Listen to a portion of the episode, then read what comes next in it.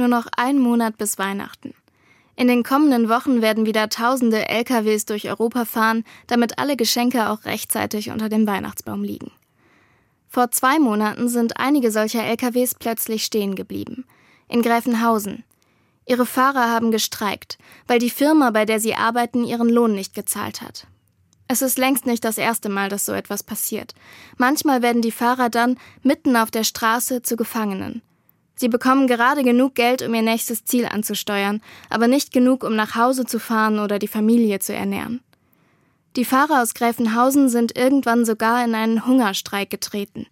Zum Glück konnte der inzwischen beendet werden. Aber dass sie sogar ihr Leben aufs Spiel setzen, zeigt, wie verzweifelt die Fahrer sein müssen und wie machtlos angesichts dieser Ungerechtigkeit. Diese Ausbeutung finde ich unerträglich.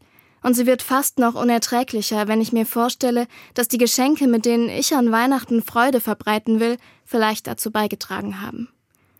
Aber was kann ich tun? Entscheidend ist, dass sich politisch etwas ändert, dass die, die verantwortlich sind, Logistikunternehmen und die Firmen, die sie beauftragen, auch zur Verantwortung gezogen werden.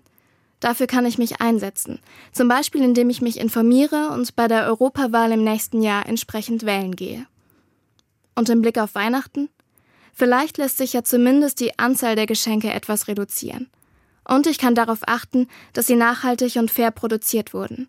Damit es auch den Menschen gut geht, die durch ihre Arbeit mein Weihnachtsfest erst möglich machen.